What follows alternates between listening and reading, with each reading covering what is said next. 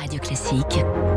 3 minutes pour la planète. Il est 7h-5. Bonjour Baptiste Gabory.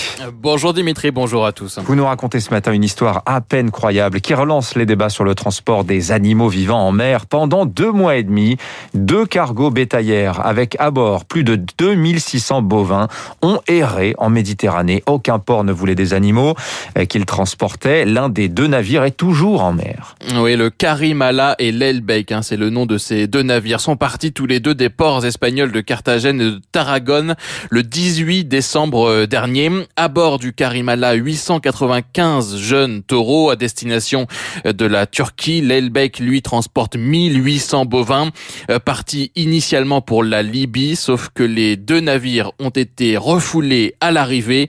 Adeline Colonna de l'association de défense des animaux Wellfarm. Les autorités du port, donc des pays tiers, euh, ont pensé qu'il y avait une épidémie de langue bleue à bord, donc c'est la fièvre catarrhale. On n'a absolument aucune preuve qu'un seul des animaux à bord de ces bateaux, ni même que tous les animaux aient été atteints. Mais en tout cas, ça a suffi au port euh, pour rejeter en fait les cargos en bloc et leur interdire l'accès au port. Le début d'une errance donc de plusieurs semaines en pleine Méditerranée. Les deux bateaux ont tenté leur chance en Sardaigne, en Grèce, en Turquie donc, mais aussi en Égypte ou encore en Libye sans jamais trouver preneur.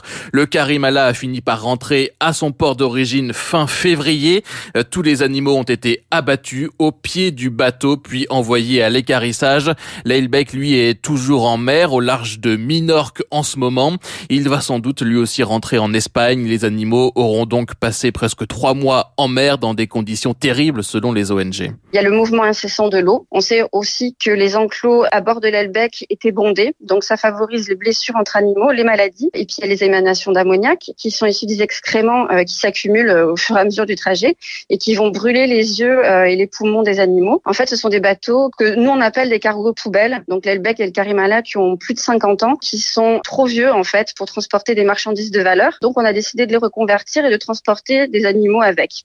Une histoire qui est remontée jusqu'à Bruxelles, hein, puisqu'il se trouve qu'il y a en ce moment une commission d'enquête euh, sur la protection des animaux pendant les transports. La présidente de cette commission parle de cauchemar. Ce type d'exportation doit cesser, dit-elle. Et cet exemple n'est pas un cas isolé, selon Léopoldine Charbonneau de l'ONG CIWF. Ce sont des situations qu'on dénonce depuis longtemps, sachant qu'en Europe, vous avez une réglementation insuffisante, mais qui existe pour encadrer les temps de transport, qui s'applique quand ils sont dans des camions. Mais quand ils sont en bateau, les animaux, ils sont pas considérés comme transportés. Donc vous n'avez pas des limitations de durée, des obligations de repos, tout ça, il n'y a pas.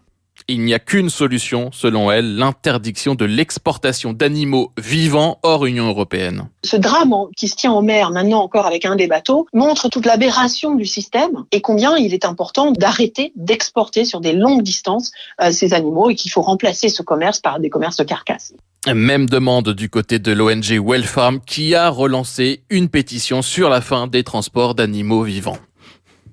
Baptiste Gabory, histoire absolument terrible. Hein. Merci à vous.